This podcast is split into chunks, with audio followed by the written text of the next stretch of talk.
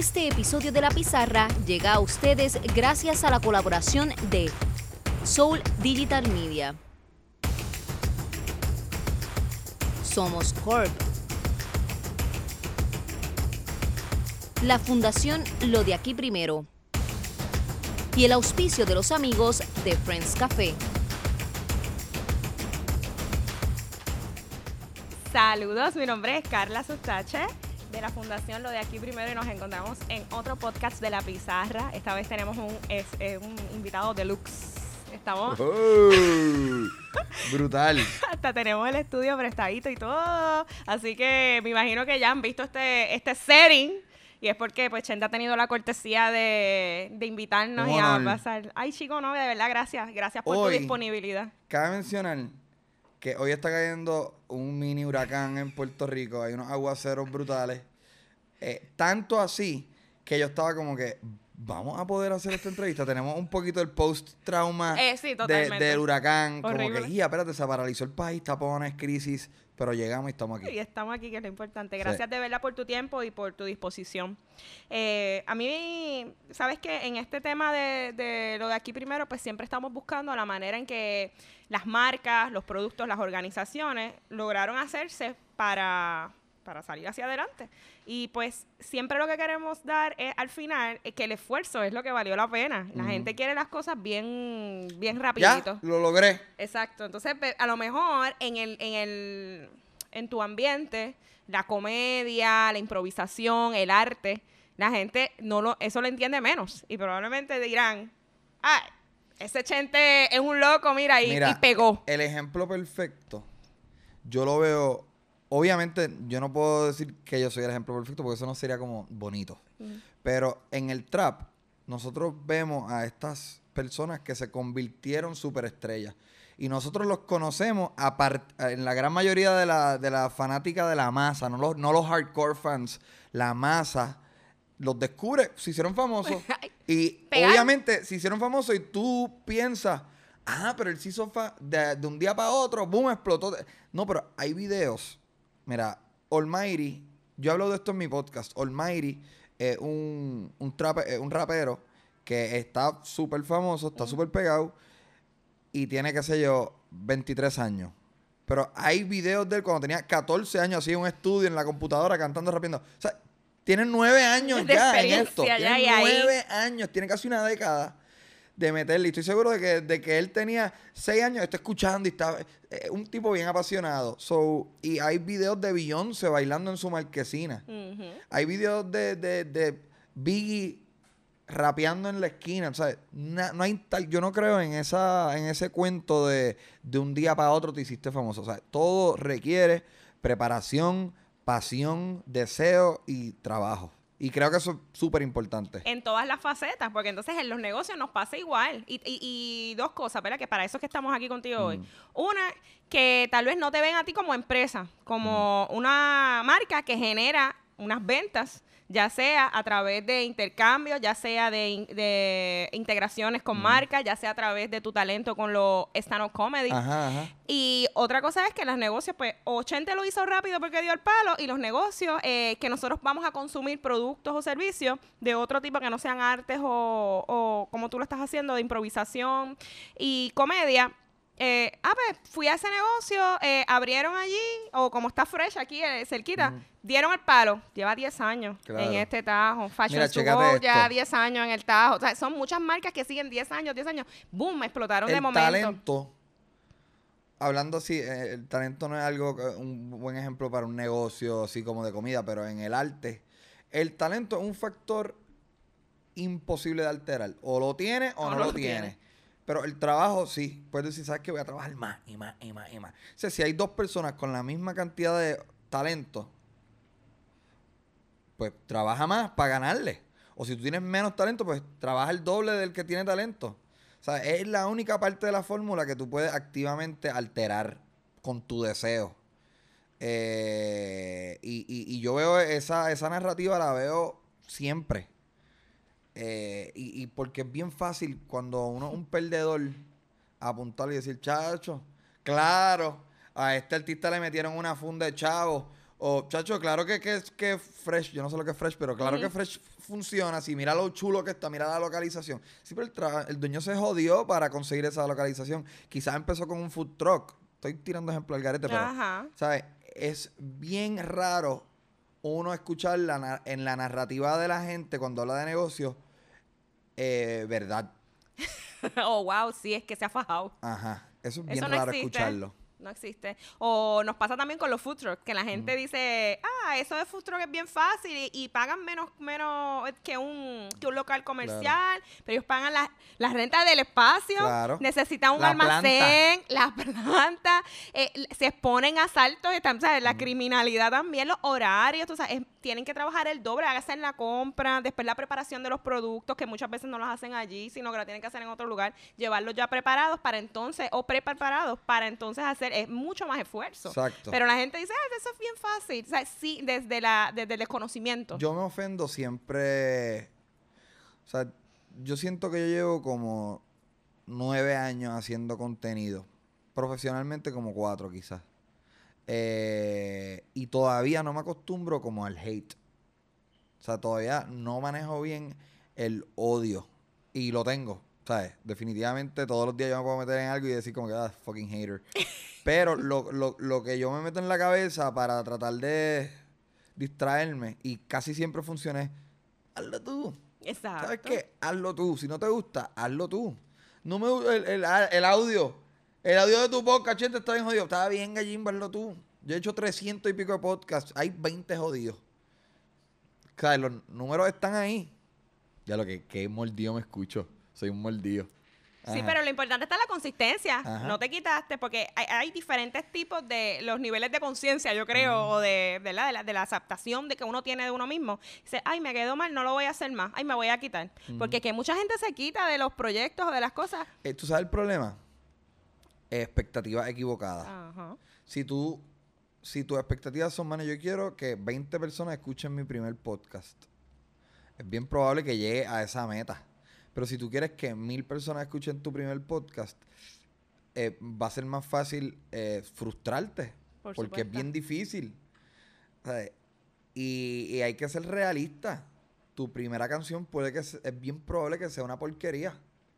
Y tu quinta canción puede que sea una porquería. Pero tu canción número 40 va a estar brutal. Pero hiciste 40. Ujú. Eh, ¿sabes? Hay que ser realista y tener expectativas bajitas para ir. Es como empezaste el negocio con un food truck. Empezaste con un food truck, después tienes un negocio más grande o, o- o qué sé yo, o, O otro una food cadena truck. de food truck, claro. Pero, o sea, empezaste con el food truck. Así que un podcast es un food truck.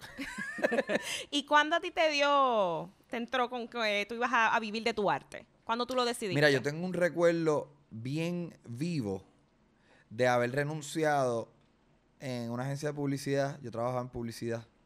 Eh, y haberle dicho a, a la de. re- ¿Y qué relaciones públicas? A la de Recursos recursos, humanos. humanos. Mira. Chari se llamaba, se llama ella todavía. Somos amigos, o sea, la quiero un montón, eh, hablamos por Facebook. Yo le dije, yo, y esto es cuando los blogs eran una novedad, los blogs escritos Ajá. yo recuerdo haberle dicho como que yo voy a tratar de vivir de esto. Y ella muy sabiamente me dijo, ¿estás seguro? Yo renuncié y no lo, no lo logré. Volví a trabajar en otra agencia. O sea, en esa ocasión no me salió. Pero desde bien temprano, en, cuando yo empecé a, a ver el tráfico en mi blog, cuando se dispararon esos números del blog, que eran como 700 uniques al día, que yo decía, ¡Ea, puñeta! 700 personas. ¡Wow! Nos fuimos virales. Pues yo me acuerdo haber pensado como que en verdad 700 personas puede ser un impacto pequeño, pero si yo pongo un anuncio ahí que se Nissan o whatever, eso podría generarse en una venta. Yo creo que desde bien temprano tuve un poquito la visión de espacio publicitario. No se me dio. Yo, Por tu yo- yo nunca también. vendí un ad en, en el blog. Pero lo identifiqué temprano y seguí luchando para eso hasta que siete años después empiezo a obtener, a hacer negocios de auspiciadores y toda esta cuestión. O sea, yo entiendo un poco el valor de presentar una marca. Y no solamente presentar una marca en mi programa, sino yo... O sea, porque cuando la marca llega donde mí, yo le cojo tanto cariño a la marca real por el, por el hecho de que yo siento que el ser humano que está manejando esa marca confía en mí. Que yo amo la marca. Automáticamente yo digo, ¿sabes qué? Yo voy a ser un fucking brand ambassador tan cabrón. Y yo voy a, este va a ser mi chicle. Y si, y cada vez que yo vaya a la gasolinera, pues carajo, voy a comprar ese chicle. Y yo espero que a menor escala, obviamente, la gente que consume mi material, cuando vayan a la gasolinera y digan, "Ah, quiero un chicle. Ah, mira, vamos a comprarle chente. Exacto. Boom. So, es un juego de números. Y yo lo, yo lo entendí desde, ponle el 2009. En el 2009 fue que yo dije, aquí hay algo.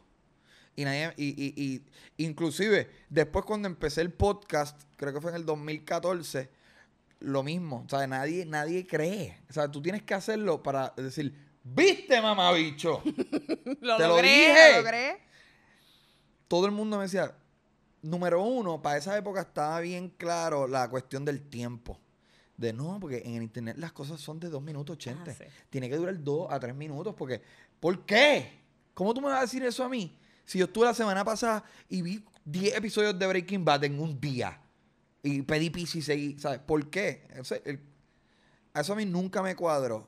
Y, ah, pero audio nada más, porque antes mi podcast era solamente, no había cámara. Eso no va a funcionar, eso no va a funcionar. Está bien, que, ¿sabes? Hay que hacer, hay que hacer y probar, y equivocarte, y tropezarte. Y yo todavía en la hora que hago episodios quedan súper mierda. Pero pues, es parte del camino. Pero tienes contenido y Ujú. sigues siendo consistente. Claro, o blogs, todo, todo. ¿Sabes? Yo, yo pienso que hay. Yo, esto es mi. O sea, yo no soy un artista que valora mucho la atención al detalle. Yo valoro la atención al detalle cuando yo estoy en un escenario parado. ajá. Pero en términos de contenido, yo creo más en la cantidad. O sea, en cantidad.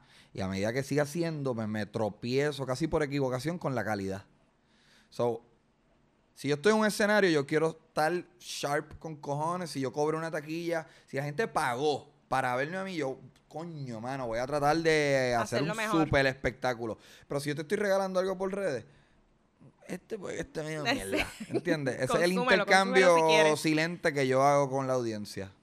¿Y desde Digo, cuándo? yo siempre quiero que quede brutal. No es que yo estoy buscando la mediocridad. No, no, no, claro. Y te has mantenido tantos años por algo, ¿eh? ¿Desde cuándo entonces, cuántos años tú estuviste antes de recibir un peso por, lo- por, por algo que, por una marca o algo que promocionara? 9, 10, 11, 12, como 5 o 6 años. Cinco o seis años dándole ahí.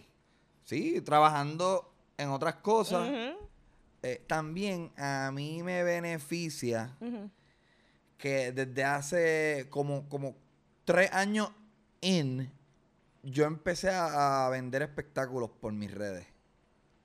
So, eh, aunque indirecto, sí es un, un ingreso que yo recibía gracias a... Porque si, si tú fuiste a mi show y pagaste una entrada y tú te enteraste por mis redes, pues eso es un ingreso, aunque indirecto, porque no, no es... So, Pero es parte de tu sí, estrategia ponle de como promoción. dos años, dos años o tres. ¿Y desde cuándo tú estás trabajando entonces en, en, en shows? Mano, a- eh, en shows. Trabajando en shows, nueve años. Eh, y antes de estos nueve años yo fui DJ, so a mí siempre me ha gustado toda esta cuestión de hacer cosas y producir eventos y promover eventos me tripea, pero profesionalmente y a ganarme la vida haciendo espectáculos, poco, como tres años llevo. Y te dedicas full ahora a esto. Sí, yo soy un. Yo, antes de ser un influencer, yo prefiero pues, imaginarme que soy comediante. Aunque invierto más dinero creando contenido para las redes, pero mi pasión final, mi deseo final es estar 10 meses haciendo shows alrededor del mundo. Y tú estás eh, bajo una compañía, o sea, tú creaste una corporación, un DBA, o estás tú Chanty Drash. Chenti Drash, eh, mi socio y de Electrox y del básquet. Ujú. Y somos dueños los dos de Gallimbo Studios. Y hacíamos contenido. O sea, pero Gallín Studio entonces es la empresa como Sí. tal. Que es Sí, donde pero se... eso no está incorporado ni nada de Ok, eso. ok. Pero entonces, la manera en que tú generas el- las ventas es directamente a tu nombre. ¿Sabes? Por ejemplo, Sí. con Chanty Drash directamente. Ese Sí. es el, el- el canal. Sí. Cuando tú te decidiste a trabajar la DJ, que nos estás comentando, Ajá. hacer los podcasts, eh, ¿qué decía tu familia de eso? O la gente que estaba alrededor. Tú contaste con el apoyo de ellos, te decían, tú estás loco, porque era algo como invisible. Es una muy buena pregunta porque mi familia siempre me ha apoyado. Pero, o sea, me han apoyado en esta carrera. Estoy haciendo comillas en- invisibles. En esta carrera empezó en gran medida después de que yo estudié. O sea, fue yo me gradué, yo hice un bachillerato, yo tengo un bachillerato en mercadeo. Y yo trabajé en publicidad, yo trabajé en First Bank. Y yo trabajé en una compañía de vaciado de pozos sépticos. Trabajé en restaurantes. Gente Trabajé tiene vendiendo cupones. 89 años. ¿Sabes? Nos yo trabajé. ¿sabes? Me, me apoyaron porque yo creo que era bien ¿sabes qué? Tuvo cool, traté de hacerlo de la manera tradicional.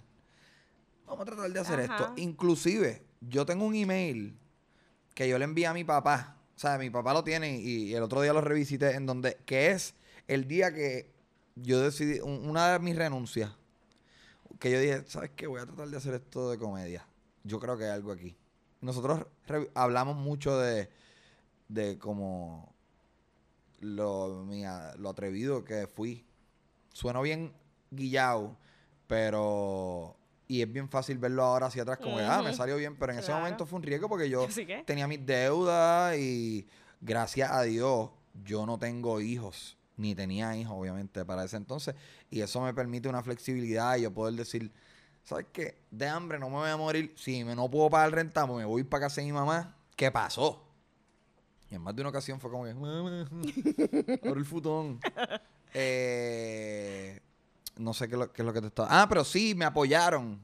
Pero fue porque yo traté de hacer lo otro y no me llenaba. o sea que tú esto, hiciste tus estudios y Ajá, y cabe mencionar que esta vuelta mía creativa empezó a mis 28 años. ¿Sabes? No, ¿sabes? Fue, en verdad, yo le tra- traté de hacer seriamente lo que la sociedad dicta. determina que es el camino adecuado. Y entonces a los 28, pues ya, ¿qué diablo? Tampoco le tenías Déjame que coger unas estar. clases de improvisación. Diablo, esto está brutal. Déjame abrir un, un blog. Uh, eso está brutal. Ok, trata stand-up. Anda para el carajo, yo creo que yo soy bueno en esto. O sea que eso fue a los, es. a los 28 A fue los que tú te diste 28 cuenta de eso. años. Yo pensaba que había sido antes. Yo la primera vez que yo me paré en un escenario, creo que tenía 27. O quizás 27. La primera vez que yo hice stand-up... Para la época de taller C. eh, sí. La primera vez que yo hice stand-up, yo creo que tenía 28. 28, 29, 30, 31, 32, 33, 34, 35. Siete años. Siete años haciendo stand-up. ¿Y qué te gusta más? Stand-up. Las- es lo más cabrón. Porque tú te paras ahí en. Mala mía, si he hablado demasiado malo. Eh, no hay nada más satisfactorio. ¿Vero se fue? Eh, no hay nada más satisfactorio que uno estar de pie hablando y, y tienes una luz y un micrófono y tú estás diciendo tu idea y la gente es un ego trip. La gente está, se está diciendo, Dios, tú estás cabrón, mano. Eso es en esencia lo que está pasando. Yo, hay muchos artistas que les gusta hablar y mentir y, y- y decir cosas como a mí no me importa lo que los demás piensen si tú eres un artista debería Te importarte debería porque tu tu tu livelihood tu vida económicamente hablando depende de como que mira a ellos les gusta ¿sabes? va a ser bien difícil y bien complicado si a nadie le gusta. E- el hecho de que la gente te- se aplaudan o, o se rían es ellos te están esa aprobación es bien importante y obviamente no hay el bioequivalente de eso en redes es un like sabes no está ni la mitad de la no. mitad de la mitad de cool Para So, no hay nada como estar en un escenario para hoy hacer reír O sea que eso es tu, tu pasión. y sabes qué no hay mucha diferencia en hacer reír a un, a un comedy club de 30 o de 100 personas a, a un teatro de 1000. O sea, la satisfacción es bien similar. Está cabrón hacer reír. Punto.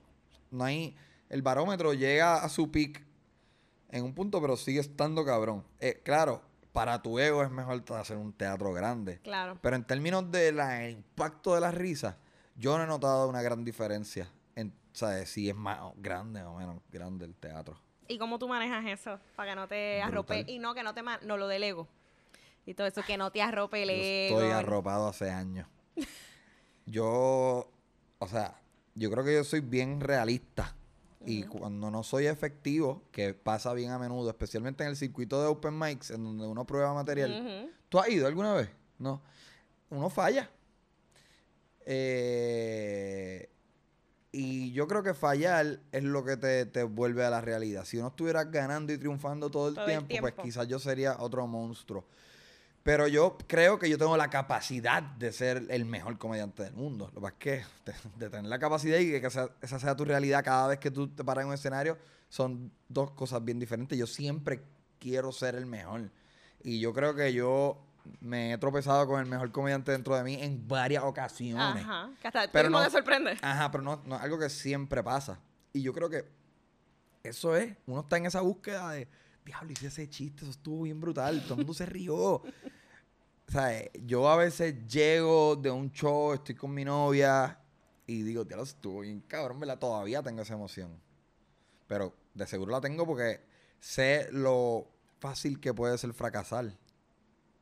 Y cuando yo fracaso, entro como en una mini depresión que no se me va hasta que yo me vuelvo a parar y vuelvo a triunfar, ¿sabes? Yo lo cojo bien en serio. ¿Y cómo tú manejas eso ahora también? De la depresión. O, pues es que no todos los días uno se levanta con ánimo tampoco. Y ser comediante Es fuerte.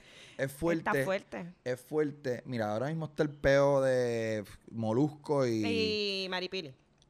y yo creo que cuando uno entra en el mundo de mírame, ¿te gusta esto? ¿Sabes? Hay que tener dos sacos. Y a veces es una mierda lo que tú haces. Y a veces está cabrón. Eh, yo estoy en el campo de bateo todos los días y a veces la voto, rara vez la voto el parque, pero casi siempre hiteo, a veces se va de foul, a veces es un strikeout, pero mañana vuelvo y trato. So, yo creo que eso es lo que yo pienso, como que "Ey, mañana vuelvo y trato. Mañana sí, lo voy a tratar de nuevo. Eso es lo que a mí me mantiene tranquilo. Y, y eso es lo que me mantiene haciendo. ¿Sabes? O, o- o- porque mira, cuando me va mal en un contenido, quiero Retarte volver a tratarlo mañana para hacerlo cabrón. Cuando me va bien, quiero volverlo a hacerlo mañana para que los que me vieron irme cabrón ayer digan, ah, y, y- y crecer. Esto es un juego de tú tratar de crecer tu audiencia. O quizás es como que no es el juego del arte, pero es el juego de la empresa. Pero por lo menos en mi mente eso está mezclado.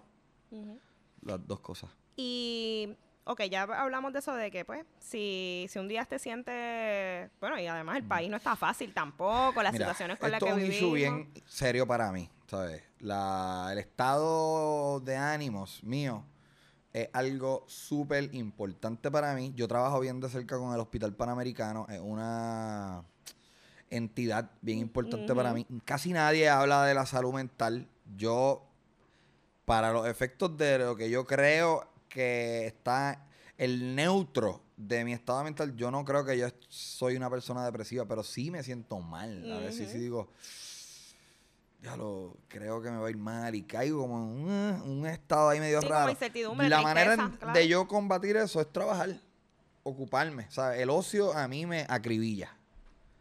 Yo soy un workaholic, pero esa es, esa es la terapia mía. Y un día tuyo, ¿cómo es? Para trabajar. Un día que es porque yo lo he visto en, en los stories.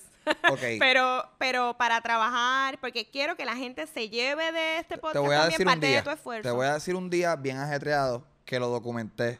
Vayan a mi página de YouTube, en un, un- el blog 279, creo, o 80.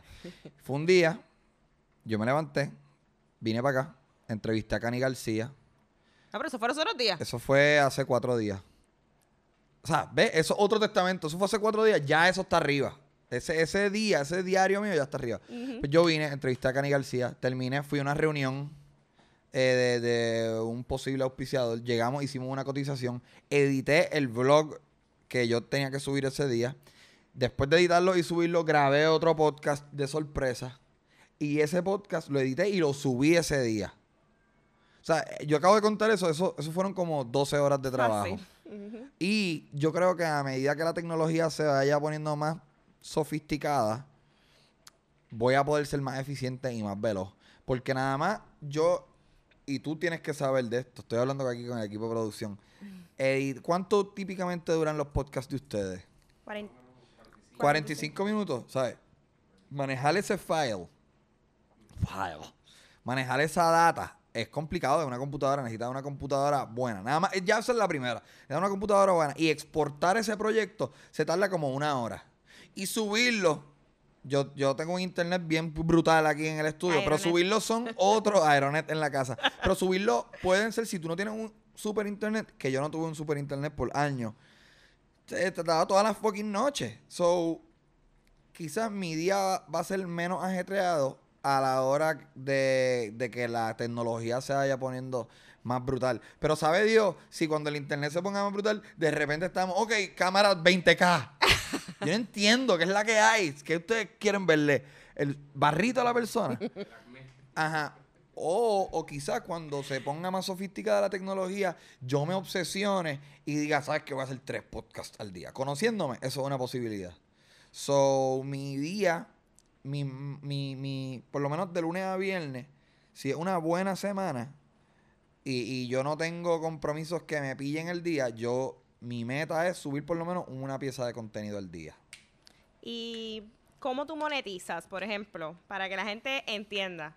Y, y también para, Hay varias maneras. para explicar a la gente de que, porque a mí todo el tiempo la gente me pregunta, ¿qué tú ganas con eso, nena? Como me endiabla eso. De, de, una cosa es que yo creo mucho en lo que estamos haciendo y estoy muy agradecida de Jonathan, Mm. que es el que está aquí, Widalis, de Soul Digital Media, que lo hacen voluntariamente, porque también creen apoyar al empresarismo local y nosotros aportar algo a esta sociedad, porque nosotros nos pasamos queja, queja, queja, queja, pero no hacemos nada. Así que pues nosotros queremos que con este podcast inspirar a la gente y llevar a, a- a diferentes empresarios de todos los segmentos para que vean que realmente si tú no te esfuerzas ni te sacrificas, no vas para ningún lado en cualquier aspecto de tu vida. Y pues nosotros igual, y ahora se nos están acercando marcas también, que quieren bancos y Ok. todos que quieren estar en el podcast. Hay- Pero fue un esfuerzo de un año. Sí. Quiero que tú le, a me cuentes llega, también. a mí todo el mundo, cuando no han ni empezado su canal de YouTube y dicen, ¿y cómo tú lo monetizas? Jimbo, no te preocupes por eso. Preocúpate por hacer buen contenido. Exacto. Porque para tú empezar a monetizar tu canal de YouTube, porque eso es una de las alternativas, tú tienes que cumplir con unos requisitos que cada, cada año cambian. ¿eh? Al momento creo que tienes que tener por lo menos mil suscriptores y creo que tienes que tener por lo menos 4000 horas de. Eh, le- 4000 hours, horas vistas. Horas vistas. No son views, 4000 horas vistas. Si tu, si tu, y tu video dura dos minutos, hagan la matemática, 4000 horas vistas. Eh, so, para tú monetizar con Google es complicado. Por esas razones que te acabo de dar. Y por el hecho de que a ti no te va a llegar un cheque hasta que pases los 100 dólares. So, no te preocupes por monetizar Google. Preocúpate por hacer buen contenido y por crear una comunidad alrededor de tu contenido. Además de eso, tú puedes monetizar con marcas, que yo lo he hecho, ¿sabes? Con el, ah, ¿sabes? Si es un chicle el que te quiera auspiciar, o un ron, o, o unas papitas, un chocolate, ¿sabes? Todas esas cosas tú puedes ubicar la marca de una manera creativa, o quizás no tan creativa y simplemente decirlo, que eso funciona también. Si tu marca y tu imagen, y cuando digo tu marca, tu imagen, como yo, que soy yo, en gran medida, hablando, pues yo quizás decirlo, mira, fui a, a esto. Cuando tengas la opción de comprarte dos champús, ya, yo sería el peor vendedor de champú y mi pelo está todo descojonado, pero o sea, decirlo puede ser efectivo y eso es otra manera de monetizar. Otra manera de monetizar es anunciar un evento. Decir, voy a estar, voy a dar una charla de whatever, vengan, la taquilla es 5 dólares. Y finalmente, esta yo nunca la he experimentado, pero hay una manera de monetizar con ventas de productos. Que tú dices, mira, la cámara, esta cámara, cómprala, abajo hay un link, pero cómprala usando el link. Y si cliquean ese link, tú monetizas como un tipo de comisión. Ok. Esas yo desconozco, pero hay muchas maneras de monetizar. Pero no, no vas a lograr ninguna de ellas si tu meta es monetizar. Tu meta debe ser hacer videos nítidos, o hacer un podcast nítido, o, o hacer un sketch gracioso, o postear algo bien redactado y bien chulo. Eh, ¿sabes? 100% de las veces que yo he visto gente empezar a crear contenido con fin de lucrarse, 100% de las veces han Se fracasado. y eso mismo del contenido, que si no es buen contenido, buen contenido de calidad, pasa también que no, que tienes que hacer el contenido de calidad, o sea, que es el esfuerzo, el equivalente para, para nosotros traerlo, ¿verdad? Al área empresarial y a la gente que nos ve, de que la gente cuando se enfoca en el dinero, mano, o sea, eh, ah, voy a abrir un negocio porque esta va a dejar mucho chavo. Como el caso de las limonadas, por ejemplo. Vieron uno que ahí tuvo éxito y se enfocan en el dinero. Y si te enfocas en el dinero, yo estoy segura que te escracha. Me ha pasado a mí un montón de veces que estaba en el boquete, pero uff. Eh, y enfocan el dinero en que hay que pagar, hay que pagar, hay que pagar, no llega a nada. Y yo me- a veces le doy esa, ese discurso a mis amigos y a veces yo sé, sí, Carla, y va, co- parece un speech motivacional, pero mano, es verdad, si tú no estás trabaza- eh, trabajando en algo que realmente te apasiona y que tú amas, no van a llegar. Yo no monetizo a través de este, de este podcast, pero la gente me busca, porque soy relacionista público, por ejemplo, y pues las marcas locales, si van a contratar a alguien, van a decir, pues voy a contratar a esta, esta por lo menos tiene un podcast y, y trabaja, co- es consistente con las pequeñas y medianas empresas. Yo no estaba buscando eso. Yo lo estoy haciendo porque me apasiona el tema y porque quiero que- a- a poner un granito, ¿verdad? En el país. Yo, tú, tú querías hacerlo porque es tu talento, querías compartirlo con la gente y te llegó. Pero la gente lo hace al revés. Esto buscando monetizar en, en las redes sociales o buscando contratos, chavo, que la gente venga. Y creo que es el área equivocada. A lo mejor puede sal- sa- a lo mejor podemos sonar nosotros como dos estúpidos. la gente va a decir, "¿Y estos dos, que se creen? ¿De qué viven? Pero es que hay que estar bien abajo y hay que estar arriba y saber manejarlo, porque pues cuando uno trabaja por su cuenta, eh, es así. Esto no es que todo el tiempo tú vas a estar hiteándola o sacándola del parque. No, no necesariamente. Exactamente, sí. Estoy súper de acuerdo. Sí, sí, es verdad. Eso mismo, sí. Es cuando, cuando yo trabajaba en publicidad, era bien difícil sacar ideas. Porque tú sabes que en la publicidad te dan lo que es el brief. Te dicen, mira, vamos a vender estos micrófonos. Eh, el target son madres solteras de, De entre 10 25 a de- 35 ajá. años. eh. Eh, la competencia está haciendo esto, así que no hagamos esto. Por favor, tenemos que hacer algo con el Rosita. Es como, ah, espérate, ¿por qué no simplemente yo pienso en vamos a hacer algo fun? Ajá. Si, si el brief fuese vamos a hacer algo fun, perdón, No preocupes. yo hiciera algo cool. Pero cuando tú me pones, ¿sabes? La, el canasto de la idea era así, era gigante. Pero a medida que tú me vas poniendo, pero eh, es chiquito. Sí. So, vamos a tratar de hacer algo cool. No y íbamos de a ahí partimos. Y vamos a hacer las cosas al revés también. Porque es que la gente lo quiere hacer. Tú sabes, todo en una caja. Y si no ha funcionado, esto nosotros manejamos redes sociales también. Y yo le digo a mis clientes siempre, esto no lo vamos a hacer más. Eso que tú estás haciendo ahora, no lo vamos a hacer más. Porque si estás viendo los resultados ya y la gente sigue. No, pues, ¿Cuántos chavos le meto entonces? ¿Cuántos? No, nos vamos a hacer otra cosa completamente diferente. No tengas miedo. Y si fallamos en una estrategia, la se- mañana hacemos otra cosa, pero tenemos que medir y hacer otras cosas. Pero la gente a veces está bien enfocada eh, en hacer una cosa. No te sale, se frustran. Jodió, ya no haces más nada. Exacto. Así que eh, es uno de los retos que nosotros enfrentamos también. Eh, me preguntaron, ¿verdad? Cuando hicimos la, en las redes sociales, subimos, eh, cuando estamos hablando de suerte y esfuerzo, ¿verdad? Eso lo estábamos hablando con Yareli de, de un salón de belleza en Cagua. Que la gente se cree que, que- que es un mamey, ¿verdad? Eh, cu- cuánto tú le dedicas a, a eso. Y lo hablamos fuera de- del podcast. Esto, ¿Qué tú piensas de eso? De la suerte, versus el esfuerzo. versus el esfuerzo. Obviamente yo siento que yo tengo suerte. Pero, o sea, porque tuve la suerte también de crecer en un hogar en donde mi- mis papás me decían, tú eres brutal. Sí, te colgaste, tuviste malas notas, pero me educaron bien y tuve quizás la suerte de nacer en Puerto Rico, cosa de que cuando yo fuese un adulto, pues está este boom cultural que conocemos ahora como el reggaetón y el trap. So, la suerte definitivamente juega un rol, pero mm, como ahorita dije con el talento, la suerte es algo que tú no puedes alterar. El esfuerzo es algo que tú puedes decir, ¿sabes qué? Le voy a meter poco esfuerzo. Suerte ahí. Métele mucho esfuerzo. O sea, es lo único que tú puedes activamente cambiar y meterle bellaco. so, obviamente, team esfuerzo. Exactamente. ¿Y qué, cómo tú te ves aquí, de aquí a 10 años? ¿Haciendo qué? Eh, mano, me gustaría de aquí a 10 años Ya pasaron casi 10 en un pestañar. Sí, pienso que de aquí a 10 años me gustaría hacer muchos teatros. O sea, poder decir, voy a hacer, ¿sabes? Que en, en Bellas Artes está la sala festivales, que creo que sienta como a 1800, 2000 personas. Me gustaría, ¿sabes? En Puerto Rico decir como que, ok, voy a hacer un show, boom, 20 funciones, 20 funciones, 2000, 20, 40 mil personas. ¿Sabes? Me gustaría Nosotros vamos estar a ir un par de veces. Me gustaría estar en, Vamos a en un de nivel de, de comodidad y, y ¿sabes? hacer shows bien brutales. Eso es lo que, ¿sabes? Lo mismo que estoy haciendo ahora, pero más. ¿Y, y te ves esto todavía compartiendo contenido en redes sociales? Bueno, hay que ver también, ¿verdad? full, cómo pero ¿sabes lo que me gustaría? Eh, fluir. particip- producir cosas en donde yo no salgo. ¿Sabes? Eh, digo, Otros y- y talentos. Un poco el propósito de este estudio es fomentar, ahora mismo no, cuando digo este estudio no es, no es esta infraestructura, porque ahora mismo el espacio aquí es limitado, pero eventualmente como hacer un show de deporte, tener un, un set de deporte y tener a- o un show de sexología, este, Sería súper cool. ¿sabes? Otras cosas. Eh, Eso es una meta, eso es algo que me interesa. Eh, esta pregunta es de Jonathan, de Soul Guitar Media. Ujú. Eh, no, no lo puedo dejar a él. Los demás, Mm. bendito pues. Sabemos que constantemente dices en tus blogs y en los podcasts que otros deben hacer lo mismo, ¿verdad? Que también esto, tirarse a, a hablar de expertise en otras áreas. Jonathan quiere saber por qué tú lo haces, porque tú fomentas que la gente... Y Jonathan siempre ha estado... eh, Pues porque yo fui infeliz.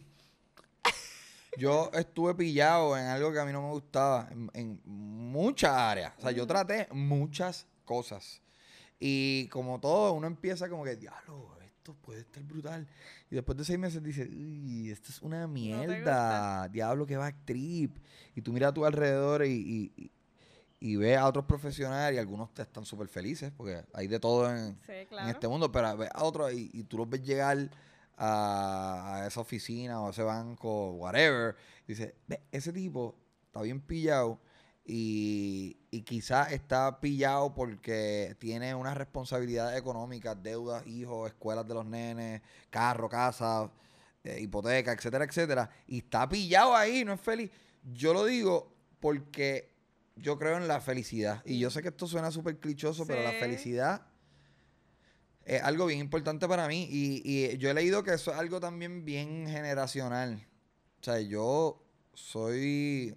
Yo tengo 35 años, yo soy un old millennial o un young Y. Ajá. O sea, yo estoy ahí, pero para mí, la felicidad va antes que todo. No es como quizás lo, mi papá es un baby boomer. Para ellos, ¿sabes? Es como estudié y trabajé, y 30 el años sueño mismo, americano, claro. después voy a tener el retiro, un viajecito al año, voy a tener a, a mi esposa contenta, mi esposa no tiene que trabajar, los nenes Mis míos están en a escuela, vayan a la universidad, ¿sabes? Yo creo que los valores han cambiado. O sea, especialmente, este, especialmente, perdón, entre la generación de mi papá y la mía, yo veo un cambio de valores cabrón. No es que él es mejor ni que yo soy mejor. No, Es pues somos diferentes. Eh, y como mi valor, ¿sabes? Como lo, lo que está en el top de mi pirámide es felicidad, pues yo exhorto a todo el mundo, mira, ¿a ti te gustan los pitufos? Gallimbo, haz un fucking podcast de pitufos. ¿A ti te gustan los animales? Haz un podcast de animales. Y no tienes que ser la meta 20 mil views. Claro. Pues si es de animales y no hay otro podcast de animales, Pedigree puede decir, wow, este, la audiencia de esto es exclusivamente gente que tiene animales. Si él o ella habla de Pedigree, pues vamos, ¿sabes? Es más barato pautar con él en el podcast de perros que pautar un fucking billboard que lo ven 3 millones de personas, pero solamente 10 tienen perros. So, eh, estamos viviendo un cambio mediático bien grande de nichos. De nichos. De- del nicho de los perros, del nicho de los pitufos. Por supuesto. Y después que tú trabajes con la pasión, que nosotros también estamos hablando de eso, yo siempre le digo a la gente, puede sonar clichosa, bolona, lo Ujú. que tú quieras, pero después que tú trabajes con pasión, le vas a meter como nada y lo vas a hacer bien. Y a veces la gente no es ni la mejor haciendo X cosa, pero le mete con tanta pasión y es tan insistente y persistente que no queda de otra que decirle que sí. Mira, el otro día yo me juqueé con un canal de YouTube. Déjame buscarlo aquí. Se llama, esto va a ser una pautita chévere para ella. Evelyn Cocina, voy a poner, espérate, a ver si, si me sale. Evelyn Domínguez, sí, porque ahora cocina. Saludos, Evelyn Domínguez. Yo no sé dónde ella vive. Es boricua, pero me parece que vive en la diáspora. Pero ella es mayor que yo, me atrevo a decir que puede tener hasta 50 años. Discúlpame, Evelyn, si eres más joven. No te ofendo. Me encanta tu canal. Ella hace videos de ella cocinando y haciendo tostones, y haciendo Ay, chévere, y gusta. haciendo pancakes y a veces hace vlogs y a veces habla a la cámara lo que está sintiendo. Y está tan chulo. Porque es tan genuino. Evelyn Domínguez está haciendo un trabajo formidable. Tiene 269.345 subscribers. Haciendo unos videos que ella tiene una miel de cámara. Es una mierda lo que tiene. Y se le dañó y un día, mira lo que le pasó, bendito, es que Evelyn es la mejor. Es que ca- caí en un black hole ahí, por- me puse a verlo y yo me, me hago de la risa y me- también hay algo de las mamás cocinando que es bien atractivo para mí, por lo menos. Bien atractivo culturalmente. Eh, ella hizo un video y habló de la cámara. No, que si la cámara se me dañó el sonido en aquel video. El video de la semana pasada que lo subí estaba bien jodido. Pero lo subió y yo aplaudo eso y ahorita lo hablamos. Exacto. Pero estaba diciendo, entonces, empecé a usar este teléfono. Ella dice, empecé a usar este teléfono y pues ahora mismo la nevera está ahí, ¿verdad? Pero cuando yo lo subo, la nevera está allá y el microondas está acá. Y yo, carajo, Evelyn. Pero me, me, Sí, sí, me está chévere, encantó ella genuina, claro. porque es bien honesta. Sí. Fue honesta y a ella lo que le gusta cocinar. Entonces, verla bien entre ahí riéndose con el marido y con las nenas corriendo por ahí. Está cabrón tu canal y es una- un testimonio de que haz lo que tú quieras. Yo estoy seguro que ella monetiza sus videos. Y está Me brutal. encanta, lo Cualquier voy a- cosa. Si a lo ti te voy a- gusta cocinar, te lo que sea, Evelyn. Muy bien. Voy a tener que poner el, el, pod- el, el canal, sí, darle subscribe para aprender a Ajá. cocinar con Evelyn. Y, y te- yo te envío el enlace del video donde, oye, pero yo no entiendo, pero ahora ese microondas está ahí bien. Y pero después, che- chequense, véala que después va a estar acá. Eh, sí, sí, está brutal. Mira, entonces cuéntanos qué representa para ti esa mega gira que tú te tiraste Ah, ahora. Eso, ok. eso es lo que, lo que quiero que me cuentes. Mira, el año pasado yo me jacté de que yo fui el, el primer, el- yo tenía el récord. Hice 18 funciones sold out. Eh, Austin no fue, fue el único que no fue sold out, pero las 17 otras funciones fueron completamente vendidas. Y yo estaba, ah, soy el mejor. Y después vino Joshua Bot y me comió ese culo bien comido. y Molusco también, que hizo estadio ay, mierda. Pero ¿sabes qué? Eh, estamos abriendo el comeback, puertas El comeback. estamos abriendo puertas y hay algo bien cool pasando, ¿sabes? Lo estoy viendo mucho y quizás es el resultado de María, que debido a la situación aquí en la isla como está, pues eh, los artistas estamos saliendo más y, y abriendo camino. En verdad, suena charro, pero en verdad eso es lo que pasa, porque yo hice 18 shows, Joshua i- imitó, quizás fue a un par de sitios, igual a yo, y después dijo, ¿sabes qué? Vamos para este estado, y ya yo lo vi, porque lo sigo en las redes, y digo, coño, vendió allá. vamos para Y allá. Eso, eso es lo que hicieron los reggaetoneros. Dari Yankee, cuando las primeras veces que fueron allá afuera, lo que hicieron fue eso, y los otros lo ven y dicen, ah, mira, hay chavos allí. Voy para hay allá. que perseguir un poco el billete. Pues, en esta, esta va a ser mi cuarta vuelta. Digo, la, la del año pasado rompió con todos los esquemas de lo que yo había hecho. O sea, 18 funciones eh, fue un, fue un triunfo, cabrón. En esta ocasión, eh, obviamente, la idea es hacer como 40 funciones. Ya, ¿cuándo sube esto? Eh, la semana que viene. Eh, O sea, a- al momento de grabar esto, creo que hay como 10 funciones, pero no están ni la mitad eh, abiertas las taquillas. Pero para que tengan una idea, Florida voy a dar una vuelta bastante heavy. Texas voy a dar una vuelta bastante heavy. Pensilvania. voy- en Pensilvania voy a estar en Hazleton. En, voy a estar en New Jersey. Voy a estar en Filadelfia. Voy a estar en Chicago. Voy a estar en Massachusetts, en Boston. Wow, Chicago, Illinois. Cleveland, Ohio. Washington State, Utah. Y quizás hasta México.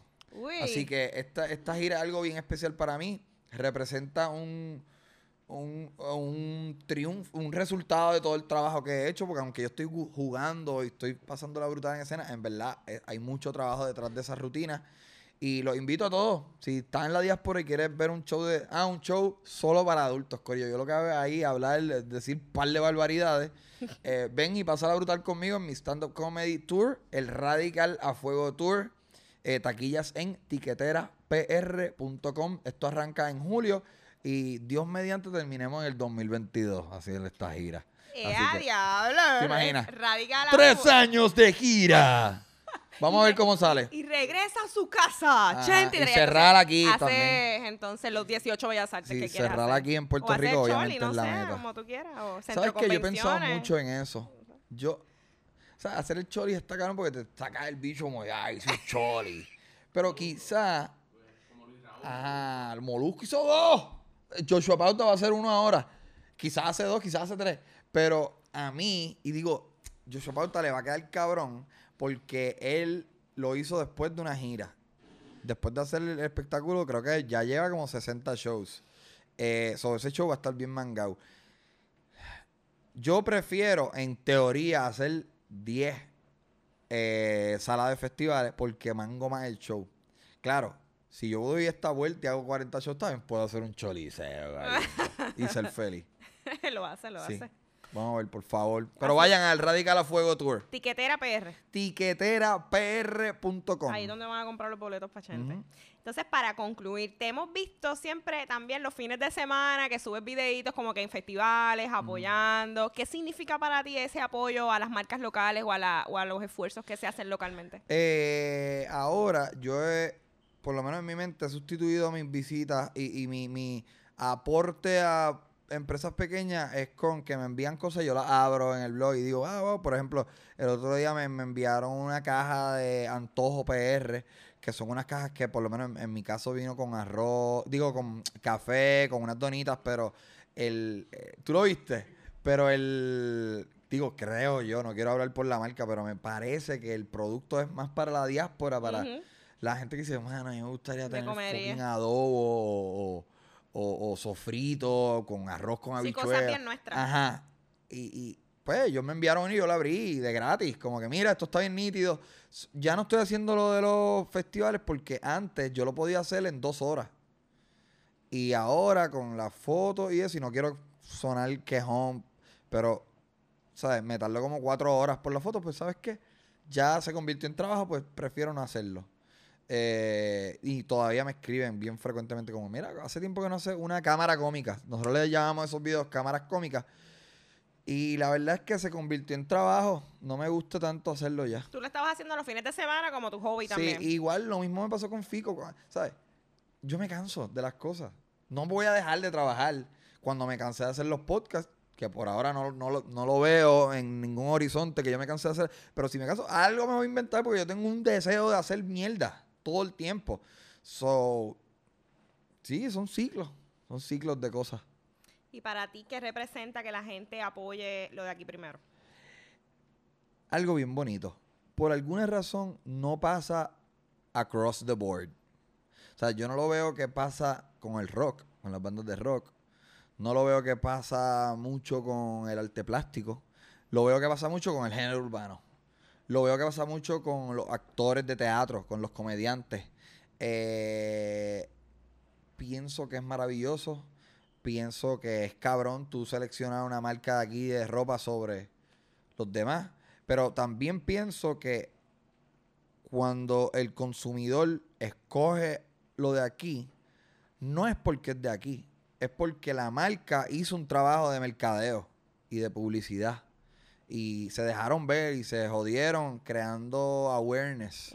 O sea, no, yo no creo en apoyar porque es de aquí. Exacto. O sea, yo no creo en apoyar el cine de aquí, hay que apoyarlo. No, no, no, hay que apoyarlo que porque está cabrón. O sea, si la película está cabrona, pues brutal, chichichija. Pero si es una mierda, pues es una mierda. A otra, mañana, vuelve a... está cabrón con una producción de una- un largometraje que yo sé que es sacrificio brutal, pero a lo que quiero llegar es que yo sí apoyo, digo a medida que puedo, pero es porque en verdad creo en el producto y porque los los visionarios detrás de ese producto trabajaron para cautivar mi atención. No, eso es- nosotros estamos aquí todos los podcasts y todas Mm. las intervenciones que hacemos en radio y cada vez que nos invitan es que no estamos exhortando a la gente a apoyarlo de aquí primero porque es Mm. de aquí, sino porque es bueno, porque es de calidad, porque es consistente, porque el horario está ahí. Sabes que a veces tienen un comercio local, entonces quieren cerrarlo temprano, empezaron abriendo hasta tarde, ay, no vamos a abrir temprano hoy. O sea, son- eh, open some days, close other, como los negocios en Culebra y en Mm, Vieques. claro. Y lo que queremos es que los negocios aquí estén brutales y que la gente diga, mano, es que voy para allá porque está tan brutal. Es El- riquísimo. la experiencia es tan buena, los, los empleados son tan cool, la marca es tan chévere, esto, se sienten orgullosos de, de estar ahí, de patrocinarlo. Exacto, y eso es lo que estamos buscando Me con este podcast. Me Así encanta que eso. te damos las gracias, Chente, por tu tiempo, por aportar tu talento y no quitarte y compartir sobre todo las experiencias y, y las herramientas, porque nosotros también fomentamos eso, que no seamos egoístas y, y tengamos nuestro... Compartir los trucos, eh, compartir los trucos. Exactamente, compartir lo que sabes sin miedo, porque nadie lo va a hacer como tú, nadie lo va a hacer como tú, y nadie lo va a hacer como yo, nadie lo va a hacer como Jonathan de Solís. Y también de- cada cual es- persona es, y eso es, ese es el Sí, encanto. Es como el stand-up, O, o los podcasts. Ah, diablo, te copiaste de Chente porque es un podcast. O te, Chente el que hace stand-up. No, no, no. Pueda. ¿Sabes? El podcast es una persona o dos o diez personas hablando en un micrófono, ¿sabes? Pero, ¿qué dicen? Igual que el stand-up. El stand-up es un tipo con un micrófono, pero ¿qué dice? ¿Sabes? No, el, el acto no es el copiete. Eh, ¿Sabes? Es lo que dicen. So, uno único haciendo lo que haga, así que hagan cosas, produzcan, eh, eh, sean creativos. Haz lo que tú quieras y entretente. Busca la felicidad. Exacto, sé feliz y no jodas sé feliz, triunfo. Pues gracias, Chente, A por la y te la deseamos todo el éxito y mucho éxito en tu, ¿cómo es que se llama? A fuego, Radical, a fuego, tour. Arrancando en julio 20 en, en Miami. Que tengas todo el éxito del mundo porque te has fajado por eso. Gracias. Gracias a todos. Nos vemos en la próxima.